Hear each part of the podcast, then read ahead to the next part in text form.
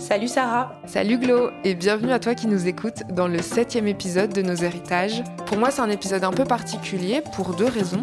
D'abord parce qu'on va parler d'identité Amazir et comme une partie de ma famille vient du Rif, bah je suis trop contente d'avoir pu réunir trois héritiers et héritières autour de ce sujet. On a discuté ensemble du regard qu'elles et qu'ils portent sur cette partie de leur identité, sur la façon aussi dont elles et ils s'approprient cette culture et puis la transmettent à leur tour à travers leur précieux travail artistique et d'archivage. Et puis cet épisode est aussi particulier parce que c'est le dernier épisode de cette première saison du podcast. Déjà? Ouais, ça passe trop vite. Mais comme on a trois invités et que c'est important pour nous de leur laisser le temps, l'espace pour se raconter, on a décidé de garder toute la discussion qu'on a enregistrée. Et pour pas que l'épisode soit trop long, on l'a divisé en deux parties. C'est la première que tu es en train d'écouter. Mais avant de la découvrir, nos héritages, c'est quoi? Nos héritages, c'est notre façon de garder des traces, de créer des échanges pour assurer une transmission et de se réapproprier nos récits. C'est un après-midi ensoleillé. Plusieurs de nos invités se connaissent déjà, donc l'ambiance est familiale. Sarah sert à boire à tout le monde, un bol avec des amandes est posé au milieu de la table. Badi Rezak en prend une poignée. Il est artiste plasticien et performeur. Son expo Les Jardins de Malika a été récemment présenté à Bruxelles. À sa gauche, Ismahen Gazdala. Elle est architecte, créatrice digitale et curatrice de bijoux. Elle possède sa propre marque de bijoux, Fayahen. À côté d'elle, Samira Mouda, artiste visuelle et productrice. Avec Ismaël, elles ont créé l'exposition Tifilit. Alors pourquoi j'ai accepté? Bah Déjà parce que euh, parce qu'on se connaît, mais c'est pas que. J'ai vu le podcast euh, Héritage euh, se développer, mûrir, et puis moi-même j'aime écouter ces histoires que vous nous transmettez, ces histoires entre souvent des ben oui, il y, a, souvent un lien filial en fait. C'est souvent la mère et une fille ou un père et une fille et, ça me transporte toujours. Et puis ça fait réveiller aussi chez moi beaucoup de, de souvenirs, euh, de doux souvenirs. Donc voilà, je voulais moi aussi euh, participer à cette, à cette boucle. Moi, c'est surtout parce que j'ai récemment aussi fait euh, une exposition avec Samira et que c'est quelque chose qui, que je trouve qui prend une place assez importante dans mon identité, dans mon, aussi dans mon business de bijoux, etc., etc. Et aussi en fait dans ma recherche de qui je suis.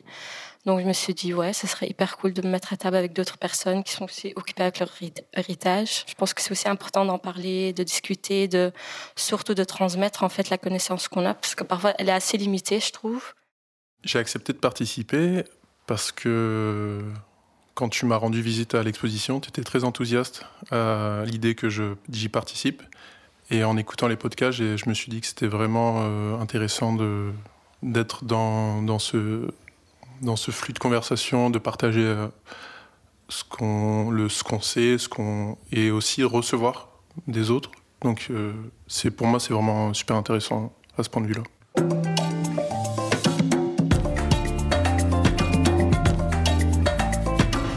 Parle d'identité amazir et en fait ça concerne des dizaines de peuples présents dans toute l'Afrique du Nord. Alors dans cet épisode, nos héritiers et héritières sont d'origine maghrébine, mais en fait les Imazirènes sont aussi présents en Égypte, en Libye, au Mali, au Niger et au Burkina Faso notamment.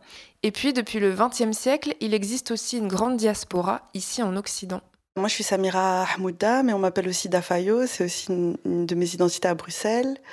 Euh, et je me définis peut-être comme amaziro-bruxelloise ou peut-être même amaziro-maroxelloise parce que parce que euh, j'ai en moi euh, très très profondément l'identité bruxelloise plus que belge et, et mon identité amazir tout en étant connectée avec le Maroc. Euh, et en ce qui concerne le parcours migratoire de mes parents, bah, il est assez euh, tumultueux. Il y a eu deux, deux, deux, grandes histoires. Il y a celle de ma mère et puis il y a celle de mon père. Je vais commencer par celle de ma mère brièvement, mais il y a déjà eu... Euh, mon, mon grand-père était un... Comment je vais dire ça Un hustler. Non, mais c'était quelqu'un qui faisait du. C'était un intermédiaire, en fait, de business. Ce qui fait qu'il y a eu d'abord une petite migration du village vers Casablanca. Et donc, où ma, où ma mère, euh, ma grand-mère, euh, a pu vivre dans un hôtel dont mon grand-père était propriétaire euh, pendant quelques années. Euh, et déjà là, il y avait des chocs parce que en tout cas c'est très présent dans, le récit de ma mère. Et puis après ça mon grand-père euh, a quitté euh, le Maroc pour aller s'installer dans un village en Flandre euh, qui s'appelle Saint-Tron tout seul pour travailler dans une fonderie là-bas. Et quelques années plus tard, donc à ce moment-là, ma, grand-mère et ses enfants, dont ma mère, sont retournés au village. Ils ont, ont vécu huit ans. Et puis, euh, après huit ans, ben, ma mère, ma grand-mère et tous les autres enfants ben, sont venus à Saint-Tron euh, vivre euh, le trajet migratoire et, aussi beaucoup de traumas liés à, l'exil. C'est les mots, les, les, mots de ma mère. Et puis, tu as le côté de mon, et puis ma mère, donc une fois qu'elle a grandi, elle, est arrivée à Saint-Tron, euh, elle a refait une autre migration euh, vers Bruxelles quand elle s'est mariée avec mon père. Et euh, à chaque fois, elle dit c'est des chocs culturels différents que, que j'ai vécu. Et puis au niveau de, du côté de mon père, c'est mon grand-père qui travaillait dans, dans, dans des usines d'abord en France puis qui a monté plus au nord jusqu'à trouver un, un, travail un peu plus stable à Bruxelles. Voilà, il a travaillé dans les mines déjà au Maroc, puis en France, puis en Belgique. Euh, et mon père l'a rejoint vers 14 ans pour euh, faire une partie de ses études ici euh, et, construire le projet de vie avec cette ambition de retourner au Maroc. Mais on est arrivé et on a tout chamboulé.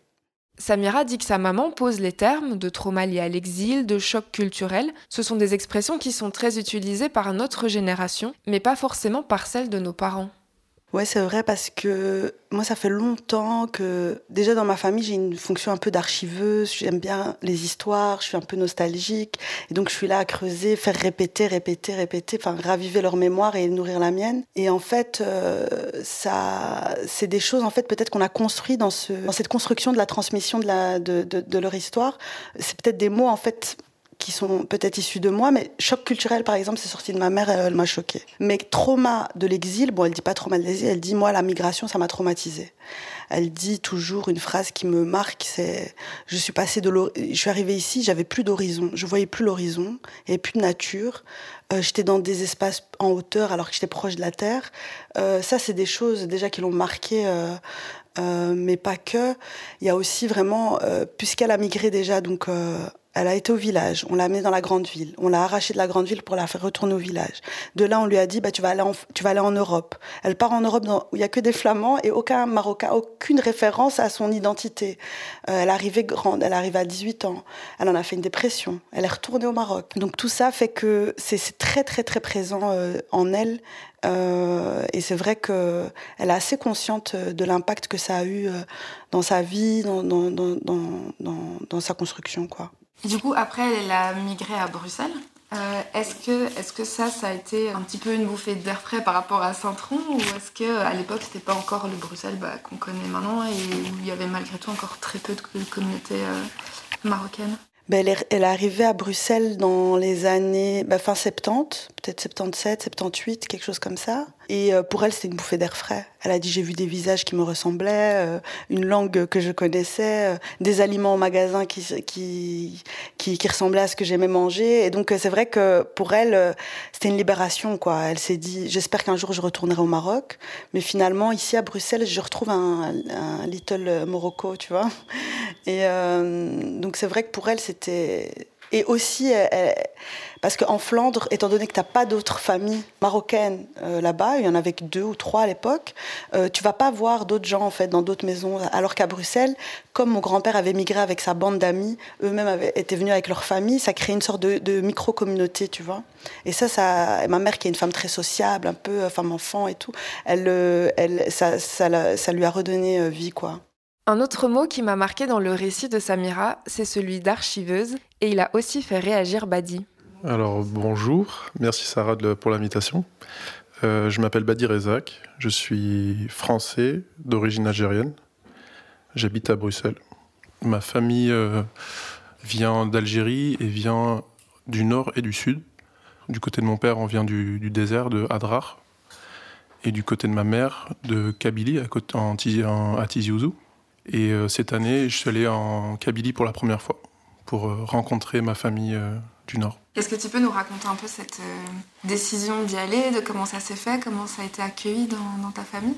Alors, ça fait très longtemps que j'avais envie d'aller en Algérie, seul, en Kabylie, parce que j'étais déjà allé plusieurs fois, mais plutôt dans, dans, le désert. Le but premier de, de ce voyage, c'était d'aller à la rencontre de la tombe de ma mère, qui est enterrée en, en Kabylie. Et pour, euh, pour finir mon deuil, pour faire mon deuil correctement, j'avais besoin de, de, me rendre sur place. Et euh, donc j'avais euh, plusieurs fois entrepris d'y aller, mais j'avais du mal à, à rentrer en connexion avec la famille en Kabylie pour pouvoir être logé, orienté là-bas. Et donc, je l'ai gardé ça en tête. Et il y a quelques mois, quand j'ai rencontré Estelle Lecaille pour mon exposition Les Jardins de Malika, on a discuté du fait que ça serait très intéressant pour moi d'y retourner et de, et de faire ce que j'avais envie de faire.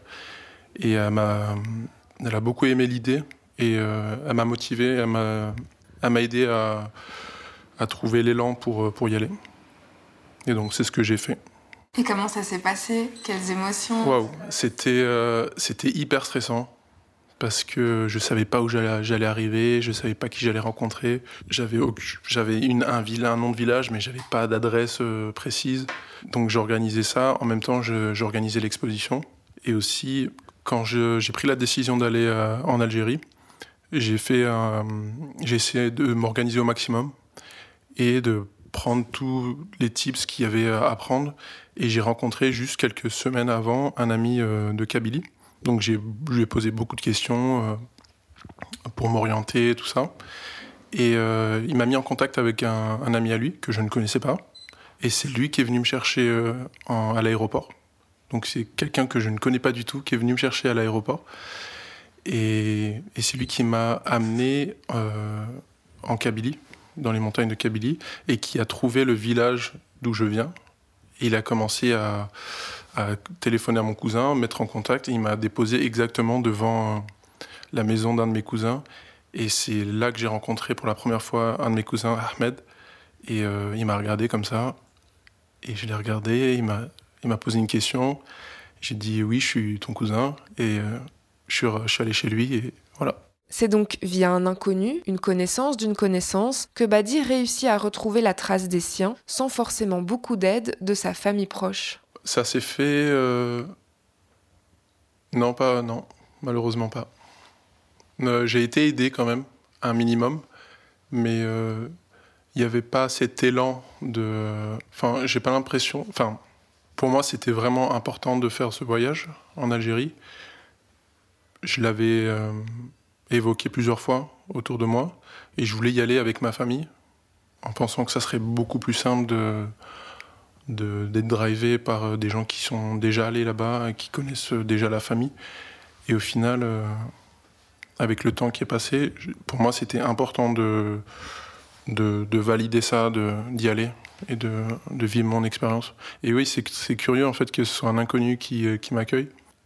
Et ça aurait pu me m'effrayer et me dire non je connais pas je connais pas cette personne je vais j'y vais pas tout ça et non, en fait, euh, j'avais tellement envie d'y aller que j'étais déterminé, euh, on y va. Quoi. Mais c'est bien et c'est courageux du coup d'aller dans un endroit que tu, tu connais pas, avec, euh, je sais pas si tu parles la, la langue, ou enfin toi, si tu avais un minimum de, de, repères. Non, je parle même pas le darija, algérien, et je ne parle pas kabyle. Je parle seulement français et anglais. Et pour beaucoup, quand j'ai demandé, j'ai posé des questions autour de moi, pour beaucoup, c'était un élément quand même important pour eux de parler la langue, évidemment. Mais euh, dans le Nord, on parle très bien le français. Donc euh, j'ai réussi à me débrouiller comme ça. Et comment ça a été accueilli par euh, ta famille en France Puisque bah, voilà, ils ne t'ont pas spécialement aidé, ils n'avaient pas spécialement envie de venir, mais comment est-ce qu'ils ont réagi à ton retour, etc. Alors, à mon grand étonnement, tout le monde était déjà très stressé pour moi, mais en même temps très heureux. Vraiment, j'ai reçu des, euh, des, appels tous les jours pour me prendre des nouvelles, euh, savoir comment ça allait, euh, qui est-ce que tu as rencontré, comment ils vont, tout ça. Et c'était très. il y avait quelque chose de très différent, il y avait quelque chose, un, intérêt pour, pour mon voyage qui était vraiment. je découvrais aussi cette relation que je, enfin, pour moi c'était nouveau cette relation que j'avais du fait que j'étais seul en Algérie et que j'avais franchi euh, la Méditerranée et que je suis allé, que je suis allé voir euh, la famille euh, de l'autre côté. Mais donc quelque part ils étaient quand même avec toi, mais via le téléphone. Ils étaient quand même avec moi et ça me rassurait aussi parce que bah, en fait j'ai beaucoup voyagé, je me suis beaucoup déplacé en Algérie. Je suis arrivé à Alger, je suis allé en Kabylie et ensuite je suis allé vers l'ouest à Oran et je suis redescendu petit à petit dans le sud. Et à chaque fois que je me déplaçais, je prévenais ma famille que j'allais là et savoir s'ils avaient, s'ils connaissaient quelqu'un pour m'héberger, tout ça. Et ça a fonctionné pas mal. C'était chouette. Trop bien. Bah, du coup, sans voir, on a fait Maroc, Algérie, donc on arrive en, Tunisie. Bah, je suis Ismahen Gazala. Merci de m'avoir invitée. Euh, ça fait hyper plaisir d'être entourée avec euh, des gens de la communauté. Bah, comment je vais me présenter? Euh, Je suis née en Belgique. Mes deux parents sont tunisiens. je vais peut-être commencer avec l'histoire de ma maman aussi, parce que c'est là que ça a commencé. mon grand-père, il a immigré dans les années 50. Euh, c'était aussi les premiers Tunisiens qui avaient immigré, je pense, en Belgique pour être plus précis, à René. Donc, mon grand-père, il est en fait il est de Nasrallah, donc c'est en fait dans la région de Kerman, en Tunisie. Et euh, on va dire qu'il y en a beaucoup qui ont suivi. Donc euh, il y a une, même, allez, il n'y a pas une très grande communauté tunisienne en général en Belgique, mais il faut dire qu'à René, c'est une des plus, allez, une, des communautés tunisiennes les plus denses qu'il y a. Et donc, ma maman, elle avait, je pense, 7 ans quand elle, était, euh, quand elle est arrivée en Belgique, avec ma grand-mère un peu plus tard que mon grand-père. Euh, donc, on va dire que ma maman, elle a vraiment, elle, elle a vraiment grandi en Belgique avec tous ses frères, parce que j'ai énormément d'oncles. Mais mon père, euh, par contre, il est venu, donc il a vraiment grandi en Tunisie. Il a aussi fait ses études là-bas, et puis il a aussi il était déjà parti en France pour, parce qu'il avait aussi l'idée d'aller en France et de travailler là-bas, en fait, une fois qu'il avait fini ses études. Mais finalement, il a atterri en Belgique parce qu'il a connu ma maman. Donc, ils se sont mariés. Et euh, on va dire que, ouais, donc moi, j'ai deux sœurs aussi. Donc on a grandi, on est né aussi euh, en Belgique. Pour faire le lien en fait en héritage, on va dire que je pense que c'était un problème de beaucoup de personnes qui, étaient, qui sont aussi issues de l'immigration, c'est que je me suis toujours profilée en tant que belge, mais à chaque fois ça n'avait pas beaucoup de sens pour les gens autour de moi, parce que j'étais une personne de couleur qui était belge, il n'y avait pas de logique. Donc à un certain moment, je me suis posé des questions, mais assez tard en fait, donc vers mes 16-17 ans, on va dire. Mais ce qui m'a aussi aidé à canaliser, c'est le fait que depuis que je suis née, chaque été, j'allais en Tunisie pendant deux mois avec mes parents. Donc c'était aussi dans un certain on va dire ouais c'était voilà on va voir la famille c'était comme ma deuxième maison voilà la famille les tantes euh, et puis on revient en Belgique mais quand j'avais 16 17 ans je me suis rendu compte que je connaissais pas ma Tunisie en fait comme il le fallait c'était voilà on voit la famille on revient j'ai à peine visité en fait la Tunisie quand j'étais jeune et puis aussi en fait il y avait en fait la barrière de la langue donc mes parents m'ont toujours parlé en français euh, à la maison avec l'idée de on veut pas que, que, ton français soit cassé. Tu vas en néerlandais à l'école. Donc mon tunisien, il est un peu cassé. Donc ça aussi été en fait une barrière pour moi de, de bien pouvoir communiquer avec ma grand-mère du côté de mon papa. Elle parlait pas un mot de français. Ma grand-mère côté de ma maman, elle savait parler. Donc j'ai toujours su trouver mes mots et elle aussi. Mais côté de mon papa, euh, il y avait toujours un moyen de. Elle prenait vraiment bien soin de moi, mais j'ai jamais pu. Euh, parler de, de moi ou de parler elle n'a jamais pu en fait me raconter des histoires mais je dois dire quand elle est décédée euh, c'était aussi le moment où je commençais à m'intéresser vraiment à mon histoire de la façon d'une façon plus euh, euh, aller du perspective de l'héritage on va dire, ouais, j'ai pas vraiment eu l'occasion de, de, vraiment parler avec elle, de connaître son histoire, parce que c'était aussi, allez, parce que c'était la grand-mère qui avait aussi des tatouages sur son visage. Donc, j'ai grandi avec elle en, avec les tatouages sur son visage et je me suis jamais posé des questions parce que c'était normal. C'était ma grand-mère, elle a des tatouages sur son visage. J'étais pas vraiment consciente de, de, ce que ça voulait dire et que c'était que c'était quand même assez spécial et que ça avait énormément de signification. Donc quand elle est décédée, bah, pour moi, c'était vraiment un, on va dire comme un clic dans, dans ma tête. Je me suis dit, zut, j'ai pas pu lui poser, euh, j'ai pas pu lui poser des questions, j'ai pas pu connaître son histoire. Et comme j'étais assez timide, j'osais moins parler en tunisien. Je me suis dit, je dis n'importe quoi. Mais maintenant, je le regrette. Mais donc, j'essaye aujourd'hui de canaliser en fait tout ça en en faisant des recherches, en posant des questions à mon papa, euh, à ma famille, et d'essayer d'immortaliser tout ça et de le retravailler aussi dans, dans, les visuels en fait de mon business de, bijoux. Et je dois dire aussi au début, c'était plus j'avais j'ai commencé avec les bijoux pour moi-même en fait, parce que je trouvais pas les bijoux que je voulais ici en Belgique. Donc chaque été, quand j'allais en Tunisie, bah, j'ai commencé à faire des bijoux, etc. Et c'est qu'il y a quelques années que je me suis rendu compte qu'il y a tellement une, il y a, il ça a vraiment une, richesse qu'on doit immortaliser. J'ai commencé aussi à, faire un peu d'archives, d'essayer de, de, de, connaître mon histoire en fait. Donc à travers tout ça, j'essaie aussi de le partager, allez, le plus possible. Ouais, c'est un peu, j'ai eu un clic quand ma grand-mère est décédée en fait. Et je pense très souvent à elle en, faisant ma recherche. Et c'est en fait ma façon de, pas de me reprendre, mais de, au moins de faire ce travail-là pour euh, les autres générations, quoi. Et aussi euh, de parler de tout ça et de et d'explorer cette partie parce que son histoire, c'est mon histoire. Et je pense aussi euh, en connaissant les traditions, parce que pendant toutes ces années, j'ai fait ces traditions sans vraiment me poser des questions. Et c'est que maintenant que je me réalise en fait de, la signification et de, de power, allez, comment dire, de power, le, la force qu'en fait que ça a en fait. Donc euh, voilà, j'essaie de immortaliser tout ça en, en, parlant, en faisant des visuels surtout. Donc euh, voilà, c'est un peu euh, l'histoire. Je sais, je sais pas. Non, t'as dit plein de trucs intéressants. Il y a plein de trucs sur lesquels je pense qu'on va rebondir.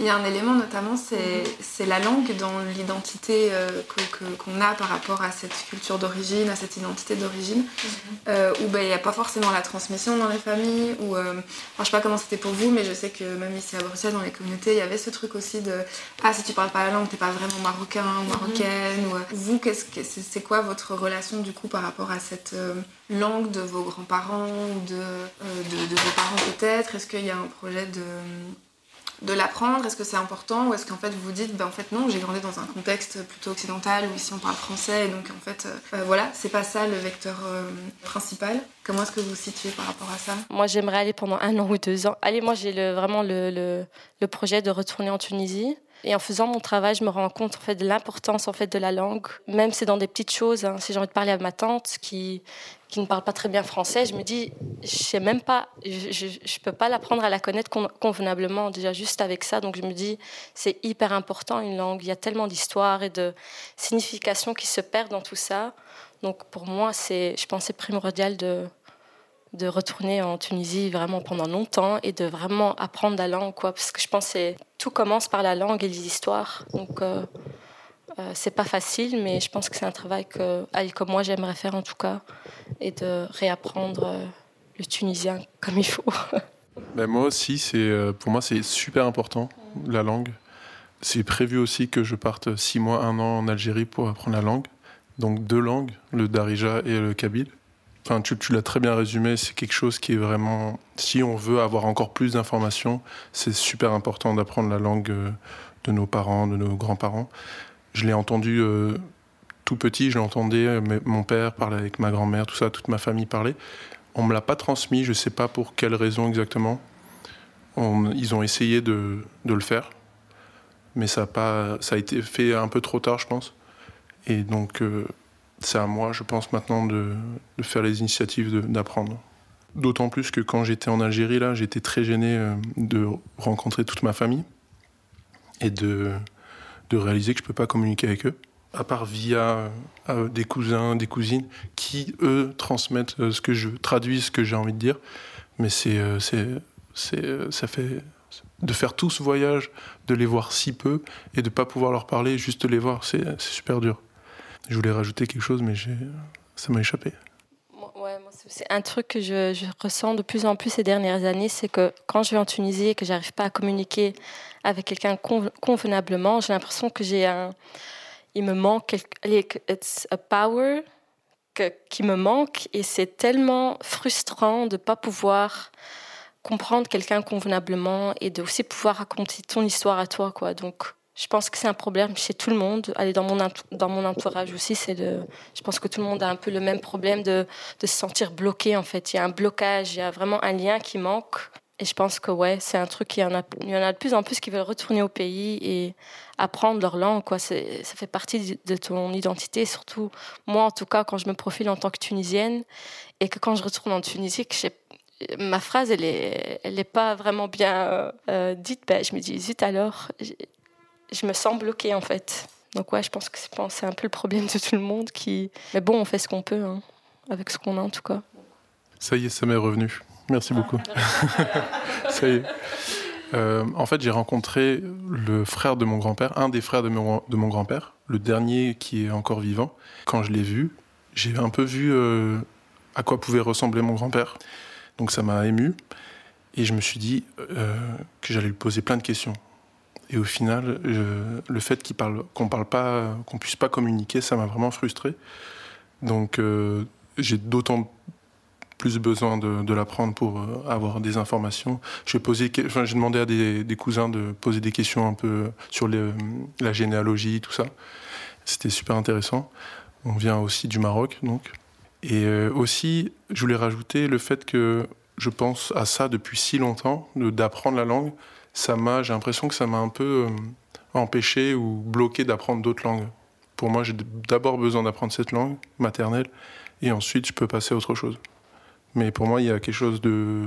Il y a, y a un ordre par rapport à ça. Oh, c'est intéressant. Alors la langue, non la langue c'est moi chez moi c'est une blessure. Hein. C'est c'est comme si euh, il me manquait euh, un petit organe tu vois à l'intérieur euh. parce que parce qu'en plus on en tout cas chez les Amazirs souvent on identifie l'appartenance à, à, à, la communauté aux communautés Amazirs par la langue. Donc il y a la langue, il y a la terre et je sais plus c'est quoi le troisième, tu sais, quand on fait le sigle. Et, ça, tu, je le ressens en fait, hein, très très clairement. Et c'est marrant parce que quand j'étais jeune, donc euh, ma mère me parlait en darija, on vivait plusieurs familles dans la même maison. Ils parlaient en darija, on devait parler en français pour permettre à mes parents, notamment, d'apprendre le français. Et donc, euh, donc il y avait déjà cette étape-là qui faisait qu'en fait, on, on, parlait très peu d'Erija d'abord à la maison. Mais finalement, étant donné qu'on était très connectés au Maroc et que j'ai eu la chance d'avoir mes grands-mères en Belgique, euh, pour maintenir le lien avec mes grands-mères, c'est elles qui m'ont appris le Derija. Donc ça, ça, ça, je le parlais.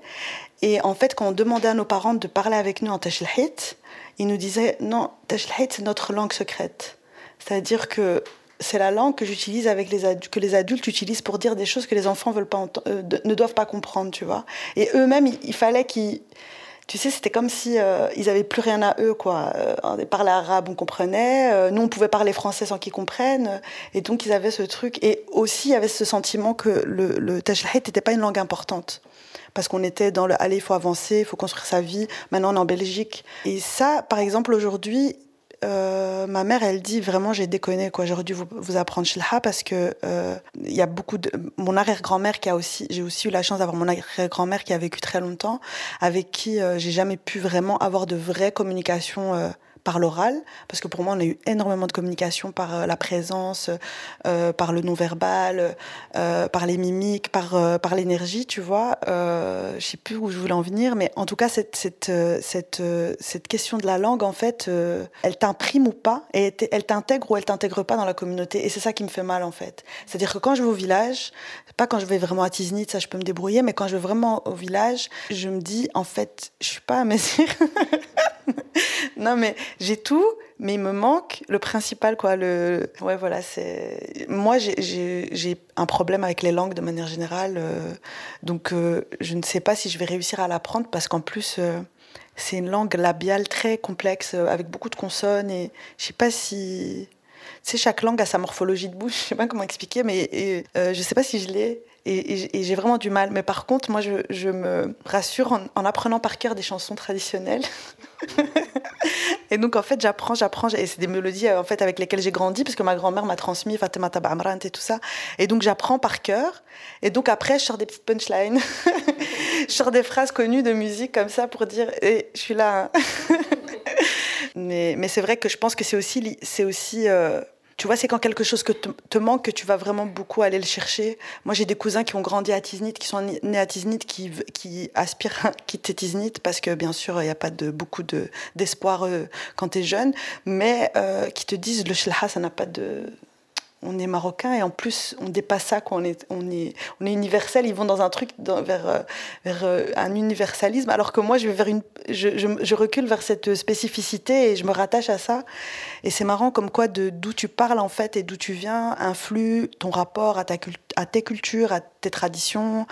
Et, euh, et je pense que c'est pour ça aussi que moi j'ai vraiment soif de, de nourrir en fait ce manque par autre chose quoi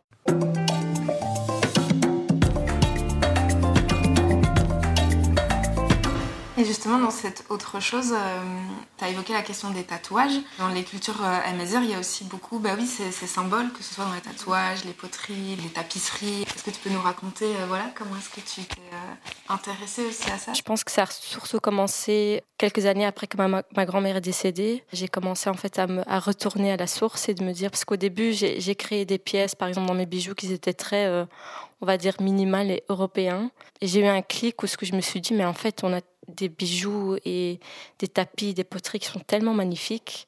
Et j'ai commencé en fait à m'intéresser aux symboles et, surtout euh, de savoir quand on porte certains bijoux, dans quelle cérémonie on les porte, de quelle façon, dans quelle région en Tunisie. C'est aussi là en fait que j'ai réalisé que allez, que j'ai commencé à, à, me sentir plus amassir qu'en fait arabe et aussi en réalisant que ma grand-mère avait des tatouages et que c'était voilà quoi c'était c'est amassir et j'ai commencé aussi à, m'intéresser au, à quel tatouage qu'elle avait. J'ai commencé à, rechercher toutes les photos possibles que j'aurais pu prendre de ma grand-mère. J'en avais vraiment pas beaucoup. Et d'essayer de, savoir ce que ça signifiait en fait. Et donc pour moi, c'était aussi euh, en fait un, rappel de savoir qui je suis en faisant la recherche, en posant des questions, en allant surtout en Tunisie d'une autre façon, parce que j'ai toujours été en Tunisie avec mes parents. On va de maison en maison pour voir la famille, dire bonjour. On reste 4-5 jours et puis voilà, après deux mois, on est de retour en Belgique.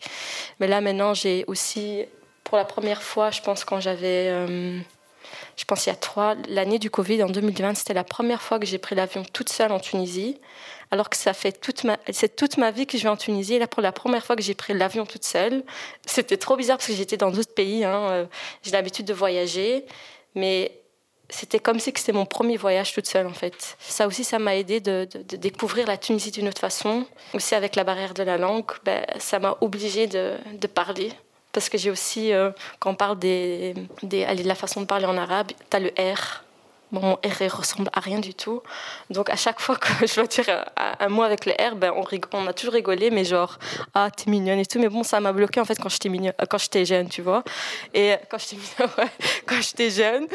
Euh, donc là, bon, quelques années plus quand j'avais, je pense, j'avais quel âge? J'avais 25 ans, donc ce qui est quand même assez. Euh, j'étais assez âgée, allez, âgée, je sais pas, je suis encore jeune, mais c'était assez tard que j'ai été en Tunisie toute seule pour la première fois et que j'ai vraiment dû parler avec les gens autour de moi et de me dire je m'en fous, je fais des fautes, je vais essayer de me faire comprendre. Et c'est comme cette, façon-là que je vais pouvoir euh, commencer à parler le tunisien. Je le comprends, mais parler, ça a toujours été une barrière. Je n'osais jamais vraiment faire le pas parce qu'on a beaucoup qui parlent français en Tunisie. Donc ça aussi, ça m'a facilité de rester bloqué là-dedans, me dire, ah, c'est bon, ils me comprennent.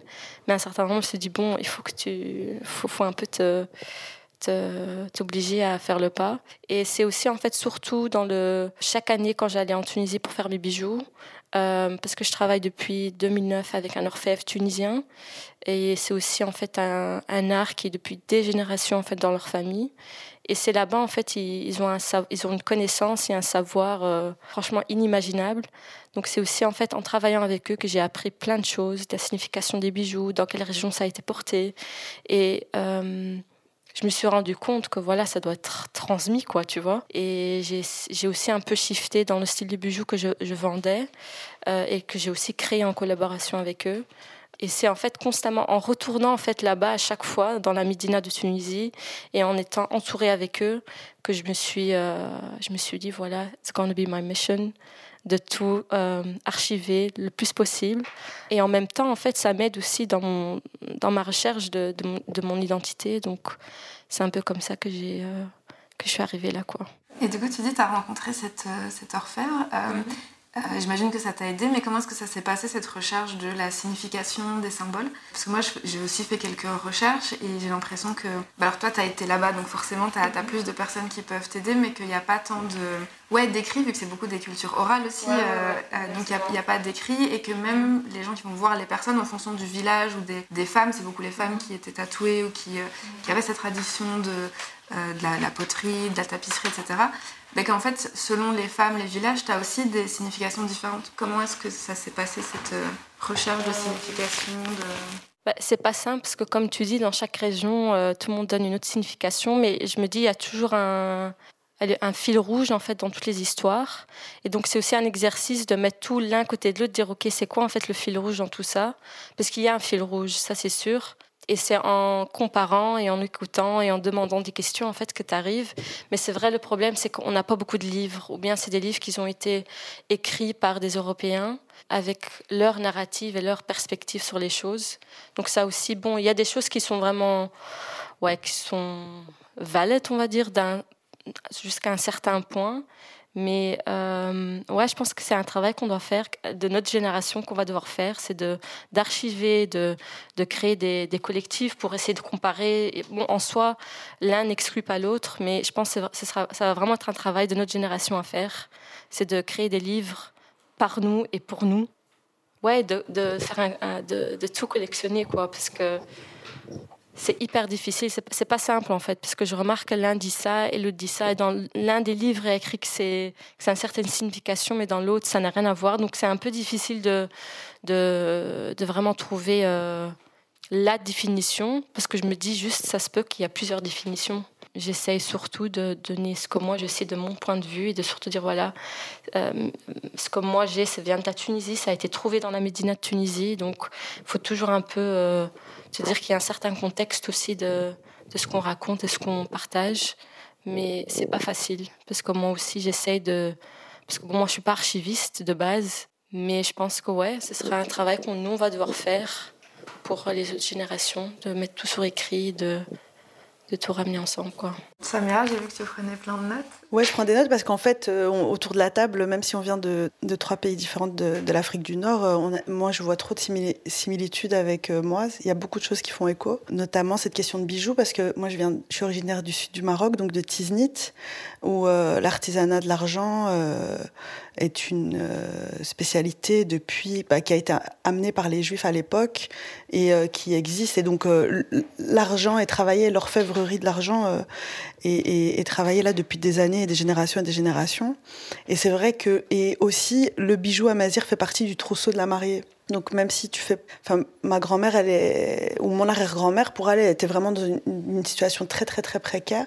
Et malgré tout, en fait, elle a mis des années à construire le collier qui s'appelle le tifilite, qui est euh, un collier euh, de, perles et d'anciennes pièces d'argent, de riel, qui est transmis à sa fille pour euh, la cérémonie de mariage, qui elle-même va le transmettre à sa fille, etc. etc. Et donc c'est vrai que comme d'abord ça a commencé, mon rapport au bijou a commencé avec cette connexion tous les étés, aller m'acheter des petites pièces, des, des, choses. Et après, c'était aussi, chaque fois qu'on va visiter quelqu'un au village, même quand je dis village, c'est vraiment, il faut 9 heures de 4x4 au fin fond d'une montagne, il n'y a pas d'électricité. Et malgré tout, tu retrouves un truc, c'est euh, le bijou euh, en argent, quoi. Et donc, euh, le rituel, c'est qu'on te met une robe et tu vas porter tous les bijoux du trousseau de la mariée de cette maison-là et tu fais maison en maison comme ça. Donc, il y a ce truc d'abord un peu folklorique et puis après, tu te rends compte que non, il a une signification. Puis, j'ai découvert les bijoux de ma propre famille et c'est là que j'ai découvert le tifilite que mon arrière-grand-mère a fait pour ma grand-mère. Et en fait, c'est comme ça que j'ai commencé aussi à archiver d'abord des pièces qui appartenaient à ma famille. D'ailleurs, une fois, je regardais l'Instagram du Quai Branly et j'ai découvert un bracelet originaire de, ma tribu début qui est euh, au musée du Quai Branly, mais qui est euh, moins vieux que celui qui est dans le trousseau de, de, ma grand-mère, tu vois. Et donc c'est là que tu dis aussi, eh, mais en fait, ce qui est là dans une armoire enfermée, mais c'est un, trésor que les gens mettent dans des musées. Mais pourquoi nous on le fait pas? Et puis c'est comme ça que j'ai commencé aussi à aller rechercher des pièces spécifiques par tribu.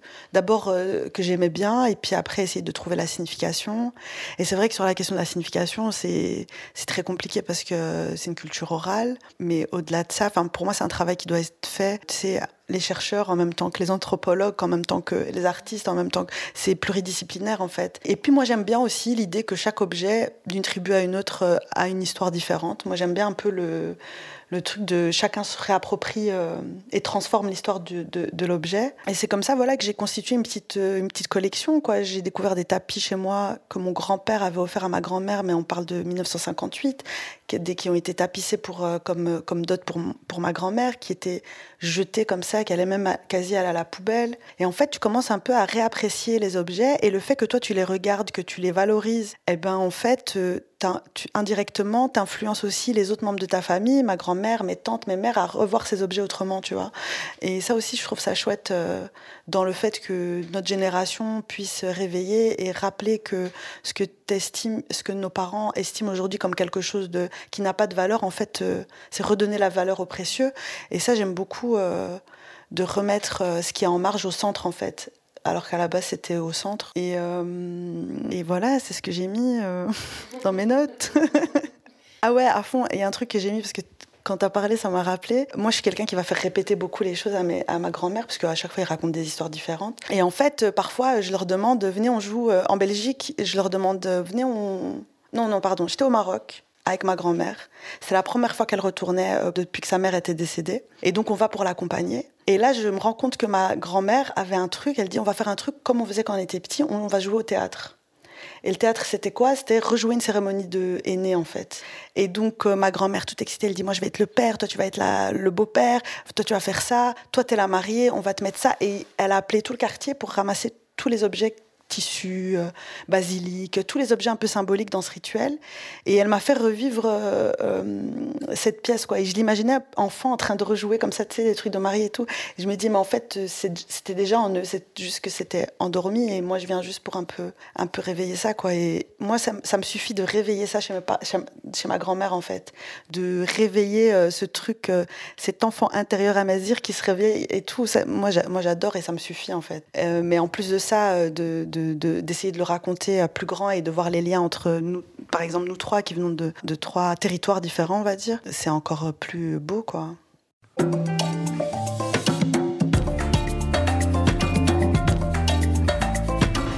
Dans cet épisode, plusieurs sujets riches ont été abordés. Pour ma part, je souhaite revenir sur deux éléments qui ont particulièrement attiré mon attention les tatouages et l'importance de parler sa langue maternelle. En ce qui concerne ce dernier point, je me sens privilégiée d'avoir la capacité de parler swahili à la maison et français à l'extérieur. Le swahili est la langue de mon père, et ma mère s'est rapidement adaptée en l'apprenant lorsqu'elle a vécu au Congo. Mais pour le Kinyarwanda, la langue de ma mère, c'est une autre histoire. On ne l'a pas pratiquée de la même manière à la maison. Je comprends donc parfaitement ce sentiment de malaise évoqué à plusieurs reprises dans l'épisode, lorsqu'on se retrouve incapable de bien communiquer avec certains membres de sa famille. Je tiens également à remercier nos invités d'avoir parlé des tatouages. J'ai toujours eu du mal à comprendre certaines pratiques européennes, mais j'ai toujours été fascinée par les tatouages présents dans certaines tribus. Les scarifications, les incisions corporelles par exemple, vont bien au-delà de simples marques décoratives sur le corps. Elles symbolisent bien plus. Comme les tatouages, elles représentent des cultures et des croyances profondément ancrées. Cet épisode a été réalisé avec le soutien de Equal Brussels. Merci à toi de l'avoir écouté. N'hésite pas à nous dire ce que tu en as pensé, si ça fait écho à ton vécu. Dans tous les cas, on te retrouve avec plaisir sur nos réseaux sociaux, nos héritages, nos.héritage au pluriel. Et on te donne rendez-vous dans un mois pour la deuxième partie de l'épisode. Je te laisse avec quelques extraits. À bientôt! Ouais, je retourne aux sources en fait et je me rends compte de la force que ça a. On va vers la modernité, qu'est-ce que tu nous racontes, tu vois? Puis je dis, mais t'as rien compris, le turfu, c'est le passé. Il y a vraiment quelque chose pour moi qui fait euh, écho entre la transmission orale de nos familles, de notre culture, en opposition avec l'archivage. Je fais des gens, ils viennent ici dans l'atelier, dans ils me vendent leurs bijoux qu'ils ont depuis des générations dans la famille. Et moi, je regarde, je dis, mais, mais c'est je me suis te rends pas compte de l'histoire que ça a et de la valeur. Et en fait, je dormais autour de mes bijoux. C'est vraiment pour moi la première fois où je suis fier de montrer mon travail.